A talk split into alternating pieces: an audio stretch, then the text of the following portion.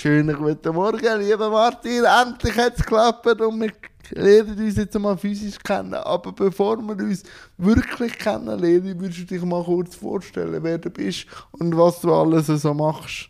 Salian, ja, danke vielmals, dass ich da sein darf. Sehr, sehr cool. Ähm, ich bin der Martin Bommeli, bin zur Aufzeichnung von dem Podcast 37. Ähm, ich würde mich beschreiben als YouTuber, Inline-Skater, Google Maps Local Guide. Äh, was mache ich noch alles? Schweizer YouTuber-Unterstützer. ja, ich glaube, das ist so. Ja, so haben wir uns ja auch kennengelernt. Du bist schon für mich der erste Schweizer YouTuber den ich auch können ernst nehmen wo auch wo das auch wirklich voranbringen auch die Community. Was ist für dich YouTube gewesen, früher, wo du angefangen hast und was ist es jetzt? Mm. Also, als ich angefangen habe, ist halt wirklich die ganze Szene viel, viel grösser. Ähm, es hat auch so ein bisschen Grüppli gegeben. Grüppli, die sich immer gegenseitig gepusht haben. Ein paar, ja, die haben über 10'000 Abos gehabt. Ich hatte hier vielleicht um die 1000 Abos gehabt. Ähm, genau, und das hat sich einfach extrem entwickelt, dass, dass die Szene viel, viel, viel kleiner geworden ist. Ähm, genau, das war so ein bisschen die Entwicklung. Gewesen. Warum hast du angefangen? Warum habe ich angefangen YouTube zu machen? Ja, äh, ja das ist eine lustige Story eigentlich. Ähm, ich komme ja eben vom Inline-Skaten, also ich bin ähm, aggressive Inline-Skater, ich tue so in Skateparks Tricks machen, Halfpipe fahren und all die Geschichten. Und immer wieder haben mir irgendwelche Skateboarder oder BMX-Fahrer gesagt, hey, musst mal den und den Park anschauen. Äh, der ist mega cool. Und ähm, dazu mal hast du wirklich noch nichts, keine Informationen über die Parks gefunden. Und dann bin ich eben dort angegangen und habe dann so gefunden, ja, aber der Park, da kann ich gar nichts machen als Aggressive Inliner. Also entweder sind die Elemente viel zu klein gewesen oder eben sehr, sehr groß. Also ich habe dann nicht, nicht wirklich das gesehen, was ich eigentlich bräuchte, aber die anderen haben alle gesagt, ja, der Park ist mega cool. Und dann habe ich gedacht, eigentlich wäre es ja mega schlau, wenn man das äh, würde filmen ähm, also nicht nur fotografieren, weil bei den Fotos kannst du immer mega beschissen, oder? Du kannst irgendeinen Weitwinkel nehmen und dann sieht der Park riesig aus. Und ich habe dann gefunden, komm, ich mache es wirklich voll ähm, authentisch. Ich filme die, die Parks, wo ich angehe, stelle sie ins Internet, dass alle Leute sehen, die nach dem Park suchen, wie dann der Skatepark aussieht. Und das ist eigentlich ausschlaggebend gewesen, wieso ich YouTube gemacht habe ich weiß nicht, wie es du siehst, aber mhm. äh, YouTube in der Schweiz, mhm. um das jetzt ein bisschen äh, voranzutreiben, ist nie so ein fruchtbarer Boden gewesen, wie jetzt unsere deutschen äh, KollegInnen. Kannst du erklären, warum? Ja, ich glaube, einer der Hauptgründe ist halt, weil wir als Schweizer, oder ich würde jetzt mal sagen, die meisten von uns, verstehen Englisch und sie verstehen auch Deutsch und natürlich Schweizerdeutsch oder, oder Französisch ja. natürlich. Und wenn du eine von diesen Sprachen hast, wie eben Deutsch oder Englisch, dann kannst du halt viel größere YouTuber konsumieren. Also ich bin nicht angewiesen auf einen, der Schweizerdeutsch redet, oder? Weil wenn ich jetzt zum Beispiel nur Spanisch könnte, würde ich ja wahrscheinlich nur spanische YouTuber schauen. Ja. Oder? Aber ein Schweizer, oder ich sage jetzt mal da in der Deutschschweiz, kannst du im Normalfall Schweizerdeutsch, du kannst Hochdeutsch, du kannst Englisch wahrscheinlich auch.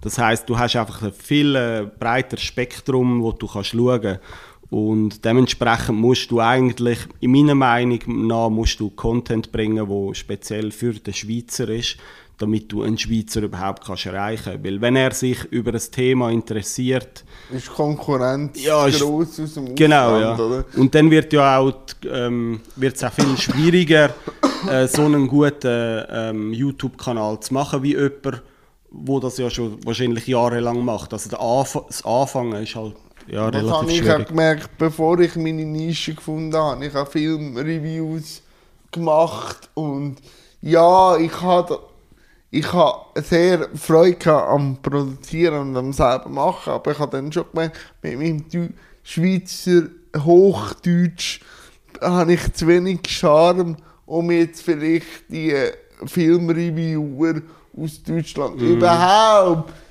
anzugreifen selber. Und darum habe ich dann meine Nische gefunden.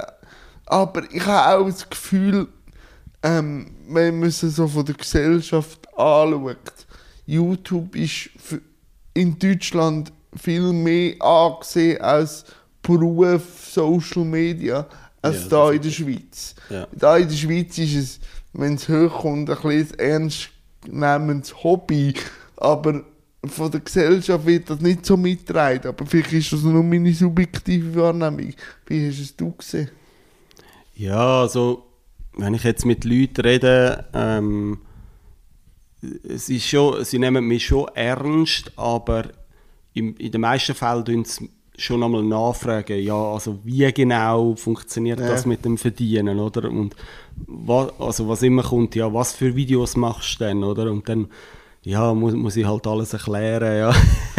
Und dann, ja, eben sind, also eigentlich, jeder ist dann immer erstaunt, dass, äh, dass damit kannst Geld verdienen. Es ist so, es ist nicht wirklich als Beruf anerkannt oder so.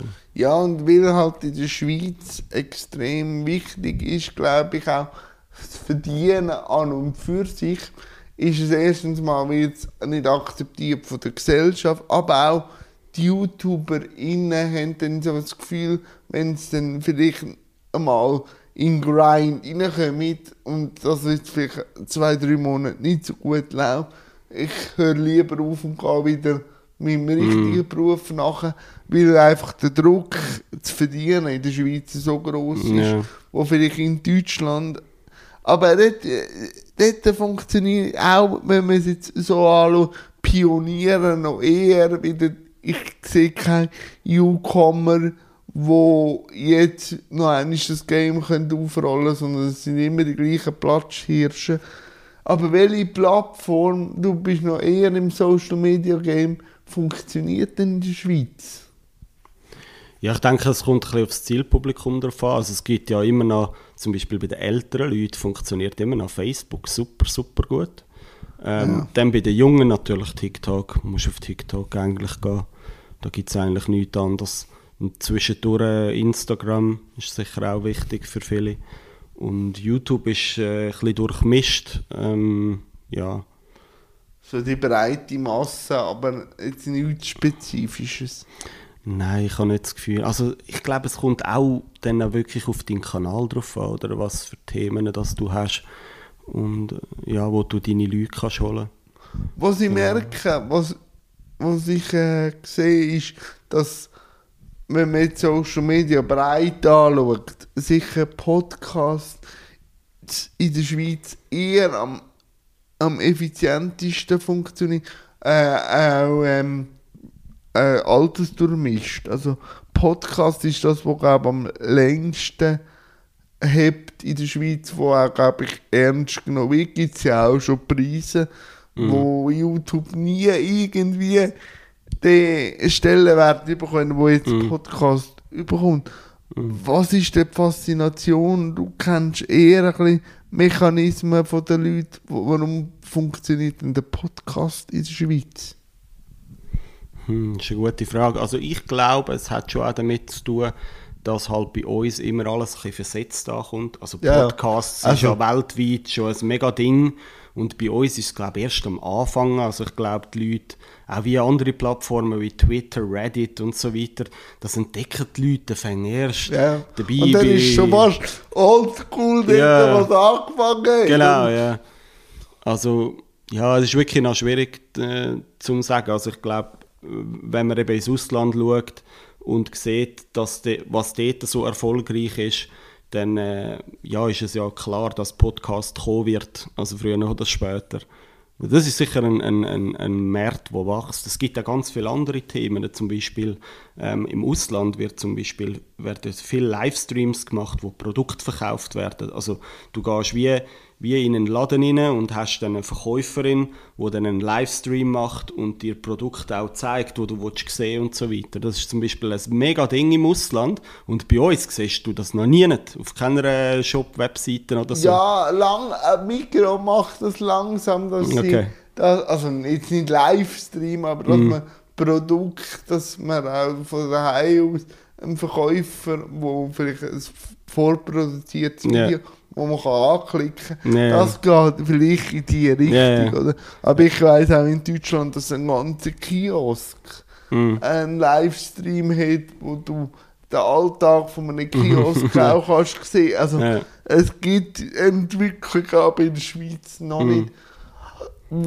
Wann ist denn für dich deine Leidenschaft äh, inline gekommen? Also ist das der Tony Hawk noch irgendwie Das ist Skateboard. Ja, ich weiß, aber Ja. Kultur ist ja nicht, nicht? Ja, ja, okay. Ja, ich, also Tony Hawk hat man natürlich kennt vom, vom Gamen her. Ja. Da hat es äh, das erste Tony Hawk halt gegeben, wo, wo ja, 24-7 quasi gegamed hast. Aber ähm, zum Inlinen bin ich eigentlich äh, über meine Brüder gekommen. Die haben das schon, schon gemacht. Das war in den 90er Jahren. Gewesen. Das war halt voll trendy. Gewesen. Das ist Trendsportart, äh, top Trendsportart auch gewesen. Jeder Ja, hat das quasi gemacht, die oder? ganze Kultur, oder? Der Genau. Skater allgemein. Oder? Ja, ja, aber Inline ist natürlich dann grösser, äh, zw- zwischendurch ist Inline grösser als Skateboarden. Das ist genau in der Zeit, wo ich eigentlich angefangen habe. Und dann hat es eben bei uns in der Nähe hat's, äh, Indoorhalle hat aufgetan. Und so bin ich eigentlich richtig angefressen worden. Weil ich bin dort hin, einfach zum mal die Hallen anschauen. Ich bin schon einfach ein bisschen auf der Straße rumgefahren, normal.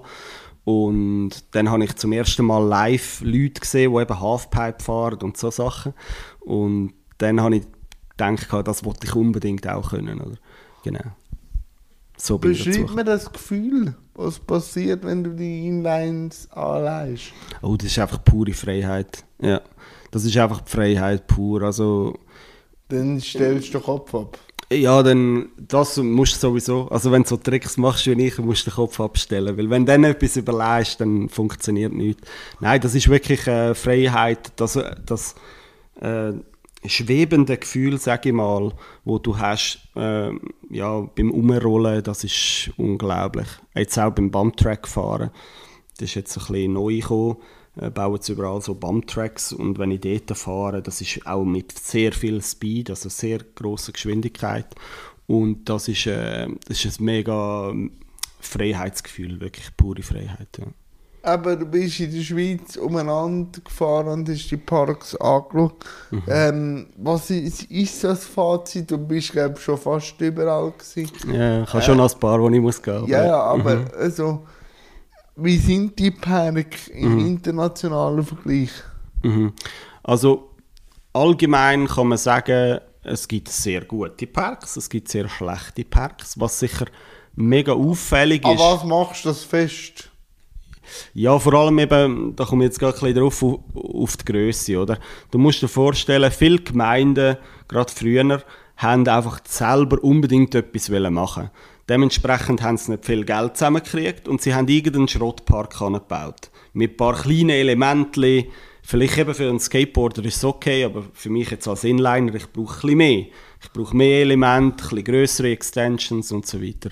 Und das ist etwas, wo man sehr viel sieht, dass viele Gemeinden etwas Kleines machen, wo nichts nicht Schlaues ist, anstatt dass sich zwei, drei Gemeinden würden zusammentun, ein bisschen Geld reinhauen und dann einen richtig coolen Park bauen. Und das sieht man halt sehr häufig, eben, dass, äh, ja, dass alle so ein bisschen etwas äh, selber basteln wollen. Und es gibt sehr wenig gute, grosse Parks in der Schweiz. Das sind so die Klassiker, die schon seit Jahr, Jahrzehnten existieren, eigentlich, die wirklich gut sind. Und viele von den neuen eben sind so kleine, kleine Geschichten. Halt. Bei welchem Park geht dir dein Herz auf?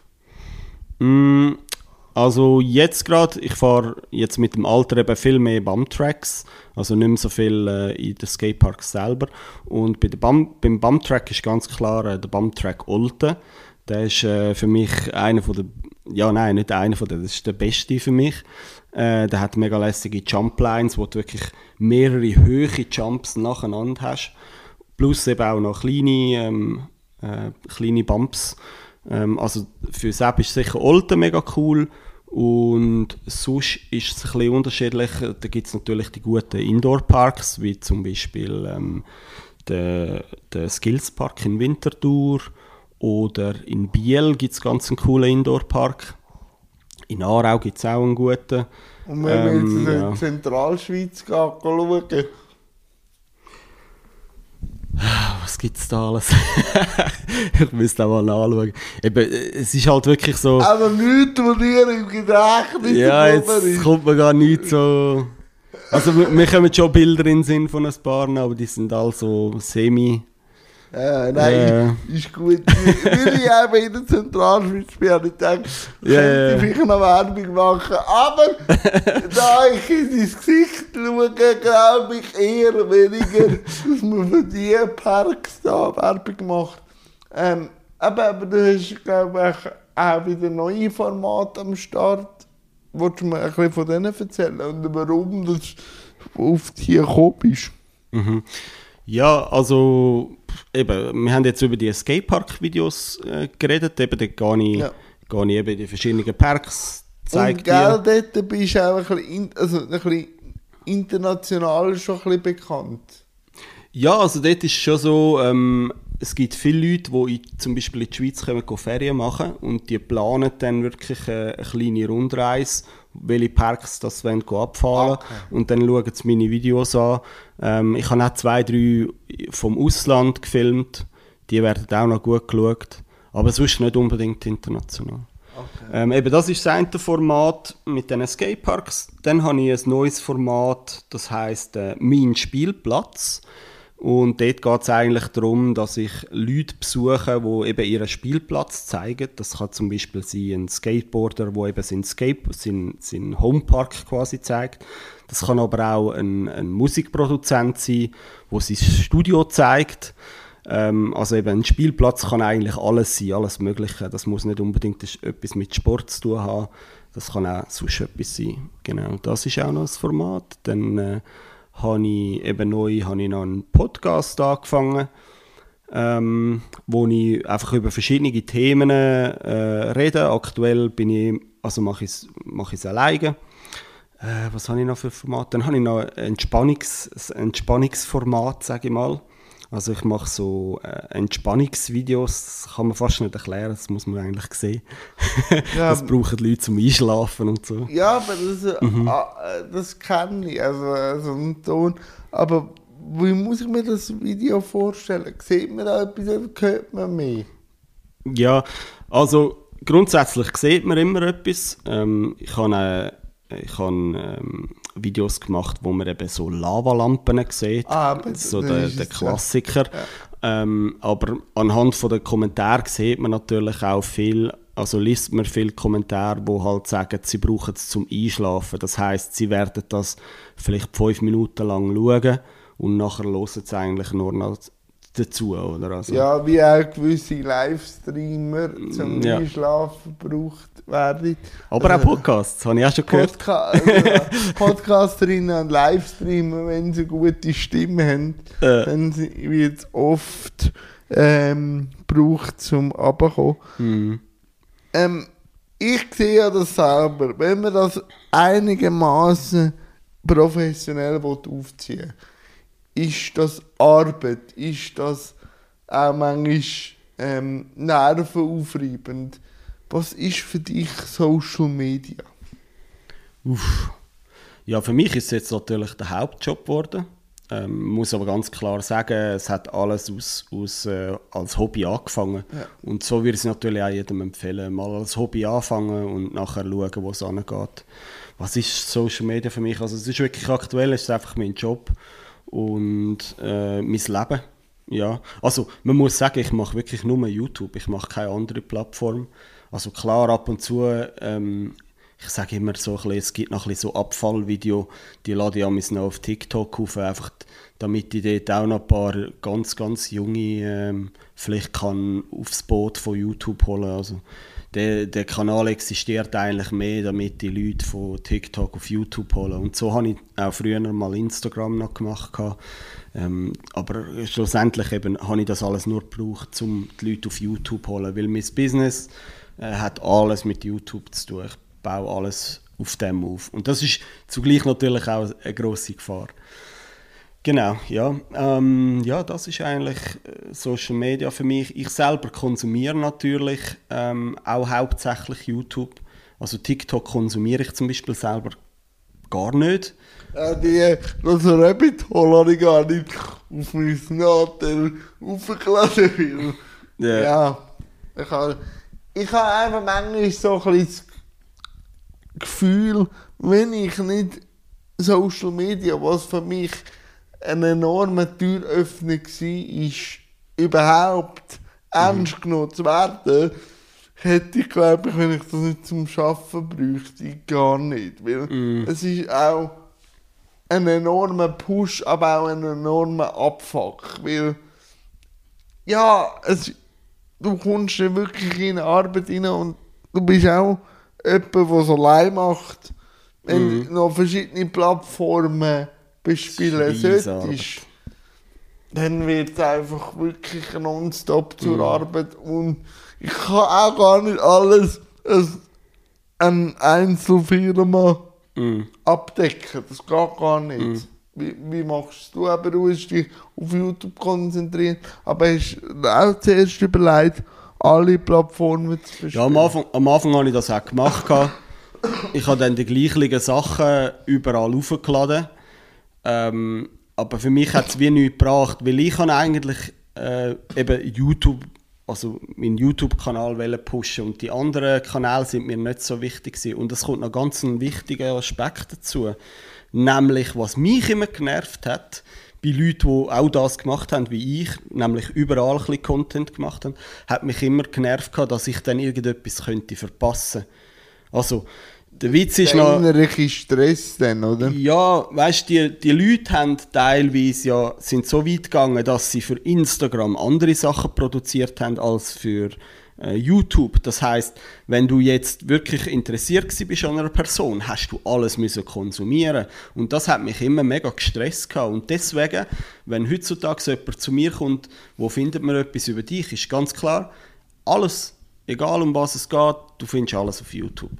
Und das finde ich schon, ist einfach kompakt. Wenn, wenn jemand sich über mich interessiert, dann findet er alles, was er will, findet er auf, mich, auf einer Plattform und das ist YouTube. Und dann muss er nicht mich überall verfolgen und ja. Jetzt schon. Ich sehe, du brennst für das, was du machst, aber du sagst, das ist deine Einnahmequelle und auch dein Job. Aber jetzt auch schon Momente gegeben, wo gesagt hast, ich rühre es an, ich will es nicht, ich mache etwas anderes. Und was sind das für Gründe gewesen? Ja, also der Hauptgrund ist eigentlich auch YouTube selber. Weil also das Problem, das ich habe, ist, ich habe nur das Standbein. Ich habe nur die YouTube-Einnahmen aktuell. Ich bin auf Sponsorensuche, um dort äh, Unterstützer zu finden, wo gewisse Formate... Läuft Beispiel- das gut? Nein, eben, das, das bin ich jetzt voll am Aufbau. Ich bin am, wirklich am, am, am Suchen.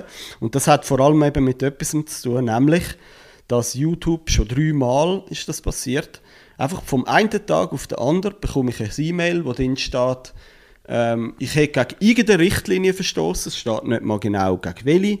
Und es steht auch nicht, welche Videos das sind. Und der ganze Kanal wird demonetarisiert. Also das zum Beispiel beim einen Mal ist es ein ganzer Monat gewesen, und da kommt einen ganzen Monat kein Geld rein. Und vor dem habe ich eigentlich am meisten Angst. Und das ist auch am demotiviertsten, äh, die, demon, demotis, Ja, demotiviertesten. Also, äh, kann frustrieren. ja, und, und ja, das ist genau so ein Zeitpunkt gewesen, nämlich Ende letztes Jahr, im, im Dezember, ist genau das passiert. Und ich habe ja auf. Ende Dezember habe ich gekündigt meinen Arbeitsplatz. Das heißt, also meine Arbeitsstelle, das heißt, genau in dem Monat, wo ich eigentlich alles am Aufbauen war, bin, zum Starten das Jahr, hat YouTube wieder mal eben aus irgendwelchen Gründen meinen Kanal demonetarisiert und ich habe einfach kein Geld mehr verdient, bis wieder alles geflickt haben oder was auch immer äh, und nachher wieder alles äh, ja, korrekt gelaufen ist. Und Dezember ist der Monat, wo am Ja. meisten Werbung auch von Firmen drauf ja, wäre sicher ein guter Monat gewesen. Ja, Ja, und so Zeug ist halt, eben darum bin ich auch wirklich auf Sponsorensuche, dass ich quasi ähm, mit Werbeplatzierungen in den Videos kann Geld verdienen und dass das eigentlich meine Haupteinnahme wird. Das wäre spannend, weil dann ist es dann ist, äh, nicht mehr relevant, Also dann bin ich einfach nicht mehr angewiesen auf die Auf Hauptplayer. Genau. Wir müssen da nicht tief rein, Mhm. aber wie läuft die Gerichtsfall? Mein Gerichtsfall, ah. Nur Ja, ganz im- kurz, aber ja, das ist ja auch ein Ausläufer von Social Media. Mm, nein, hat nichts mit Social Media zu tun. Ich habe Äh, gemeint, äh, ah, nein, über- nein. über YouTube, weil du auf Deutschland musst oder so. Nein, das hat, das ist ein, äh, es geht um einen Fall, wo ich ähm, im 2012 Wow. eine Webseite programmiert habe für jemanden. Also für, ich habe in einer Agentur geschafft, habe dort eine Webseite programmiert, ähm, also ein CMS programmiert, wo der Kunde selber hat können Bilder und Content und so einfüllen. Das heißt, ähm, äh, er hat dort ein Bild verwendet, das er nicht hätte dürfen, also wo er kein Copyright hat. Und jetzt das Problem ist, ich habe von allen Webseiten, die ich programmiert habe, ähm, das ist, sind 13 Jahre lang habe ich als Programmierer geschafft, all die Webseiten, die ich programmiert habe, habe ich auf meiner eigenen Webseite als Portfolio äh, dargestellt. Ah, Und jetzt musst du dir vorstellen- Jetzt klar, Jetzt ja. musst du dir vorstellen, die, die, die Firma ist im zweiten, also die gibt es jetzt schon gar nicht mehr. Aber ich habe auf meiner Webseite einen Screenshot von dieser Webseite und auf dieser Webseite sieht man ein Bild, wo ein Fotograf aus Deutschland eigentlich das Copyright hat. Und er will jetzt 15.000 Euro, weil das Bildli ist in meinem Portfolio von 2012 bis 2015 sichtbar gewesen. Und wegen dem muss ich vor Gericht, also es wäre jetzt eigentlich im März gewesen, aber ähm, das äh, hat sich jetzt verschoben in September oder so, äh, geht es dann erst weiter. Und er hat neben mir natürlich, es sind mittlerweile fast 40 andere, ähm, die er auch angeklagt hat. Also das ist dem sein Business halt, Leute verklagen, die seine Bilder benutzen. Ähm, bei mir ist es ja nicht mal eins zu eins sein Bild, es ist ja ein Screenshot von einer Webseite, wo sein Bild drin ist. Also, Also es ist dann etwa von 300. Kopie von ja, ja. Und, und es ist etwa 300 Pixel breit. Also jeder, der weiß, wie, wie lang, also wie breit das ist, das ist so ein kleines Bild. Also ich wüsste auch nicht, wie ich mit dem hätte Geld verdienen, was er ja behauptet und so Geschichten. Äh, in meinen Augen völliger Schwachsinn, aber ja, schlussendlich bedrückt es einem halt gleich die ganze Zeit. Ja, genau. doch. Aber wir haben jetzt über den Informat geredet, aber wenn jetzt Mhm. du, wir sind jetzt da im April noch auf das restliche, auf die restlichen Monate schaust, wie äh, gestaltest jetzt du dein 23? ähm, ich gebe, äh, also es ist wirklich so, ich habe mir, ich habe mir, ich möchte mir dieses Jahr Zeit nehmen, um wirklich den Kanal Vollgas zu pushen und Ende Jahr möchte ich eigentlich einen Schnitt ziehen und sagen, hat es funktioniert oder hat es nicht funktioniert. Also mein Ziel ist, bis Ende Voll, Jahr voll brennen. voll brennen dafür und vor allem eben bis Ende Jahr muss ich Sponsoren finden, die mich regelmäßig unterstützen. Wenn ich das nicht anbringe, dann wird ich wieder zurückgehen zu einem normalen Job plus das als Hobby machen. Dann wird es natürlich wieder viel weniger Videos geben und so weiter. Aber ähm, ja, es ist mir einfach jetzt ein zu grosses Risiko, nur auf die YouTube-Einnahmen alleine äh, zu setzen. Nein, und, äh, und ich finde es aber auch gut, das heißt, ich gebe mir jetzt ein Jahr, Mhm. zum, wenn es klappt, ist ja gut, aber wenn es Fall nicht klappen wird, dass du auch nicht musst vorwerfen nie zu riskiert zu Genau, haben ja. und auszuprobiert zu haben. Aber wie, wie findet man dich, wenn man jetzt, weißt du, wenn jetzt jemand der Mar unser Ja. Gespräch gehört und der Martin, wie ich super finde, wie kommt man zu dir? Also entweder gehst einfach äh, gehst auf YouTube und gehst Skatepark ein. Einfach das Stichwort Skatepark und dann findest du sicher Minimum ein Video von mir. Also die ersten 10, 20 sind wahrscheinlich alle von mir. Ähm, das ist eine Möglichkeit. Du kannst nach einem Bumptrack oder eben einem Skatepark suchen. Äh, Aber oder du kannst natürlich... Impressum, auf Webseite gibt es. Genau, also, oder das andere ist natürlich, du kannst auf Google gehen und gibst einfach Martin Bommeli und dann findest du meine Webseite, das ist äh, mbrand.info oder du findest eben meinen YouTube-Channel oder mein LinkedIn oder mein Twitter oder einfach alles, du findest alles, wenn du nach Martin Bommeli suchst. Aber erzähl mir noch ganz kurz, Mhm. äh, wie läuft die Sponsorensuche? Gibt's, also, musst du noch nicht äh, verraten, aber gibt es Sponsoren, wo, wo Interesse zeigen oder ist es wirklich jetzt so am Anrollen? Ja, am liebsten wäre es mir natürlich, wenn mich die Leute würden ansprechen Also wenn Sponsoren würden zu mir kommen und sagen, hey, wir Ja, haben das und das das wäre gesehen. einfacher. Das wäre äh, sehr einfach, ja. Ähm, konkret jetzt, äh, jetzt haben wir April, ich weiß nicht, wie viele E-Mails und LinkedIn-Sachen ich verschickt habe. Auf jeden Fall ähm, habe ich durchs Band nur eine Absage bekommen. Lustigerweise eben nicht wegen der Klickszahlen. Also ich habe immer gedacht, sie sagen, ich hätte, weil die schweizerdeutschen Videos haben so wenig Klicks, oder? Ähm, ich habe immer gedacht, sie sagen etwas wegen dem, aber es ist wirklich durchgehend jetzt immer gewesen, dass sie gesagt haben, äh, das Zielpublikum sei nicht unbedingt das, was sie sich vorstellen, oder? Es, es, also lustig ist wirklich, dass das eigentlich die Hauptausrede war. Oder ich habe einfach gar nichts gehört. Also von der ja, ich sage jetzt mal, von etwa 60 Prozent habe ich einfach nichts gehört. Also nicht, nicht mal äh, Bestätigung, dass sie ein E-Mail bekommen haben oder so, oder, oder irgendwie ein Mail, ja, wir schauen es an, wenn wir Zeit haben, oder irgend so etwas, nichts, einfach gar nichts. Oder das, Das- ja. Das erinnert mich an meine Anfangszeit, um an Leute zu kommen für Interviews. ja. Das hat sich jetzt ein bisschen verschoben. Ja, okay. Aber äh, am Anfang ist das wirklich harte Arbeit. Und Ja. eben, ich habe immer gesagt, gegen ein Nein oder Mhm. äh, für ein Nicht-Entscheiden, das ist Teil vom Game. Mhm. Das gehört dazu. Aber wenn du gar nichts hörst, ja. das finde ich, habe ich früher und finde ich auch heute Mhm. etwas vom Doofesten oder vom Dümmsten, weil man einfach dann das nicht kann abhaken kann. Mhm. Das ist dann so in der Schwebe. Nein, Martin, ähm, ich wünsche dir viel Glück. Danke vielmals. Und also, es ist, glaube ich, nicht das letzte Projekt, das wir zusammen haben. Ich bin jetzt noch in deinem Podcast, freue mich dann und ähm, bis ein anderes Mal. Und Sehr toi, toi, gerne, ja. toi. Das nächste Und Mal mit ein paar anderen Themen. Das ist so, das ist so. Aber ich habe es super gefunden, vor Ja. allem, ich verfolge dich ja schon lange. Mhm. Weißt, wenn ich meine Gäste innen so sehe, nebendran, und du brennst immer noch, es gibt immer noch das Leuchten in den Augen. Ja.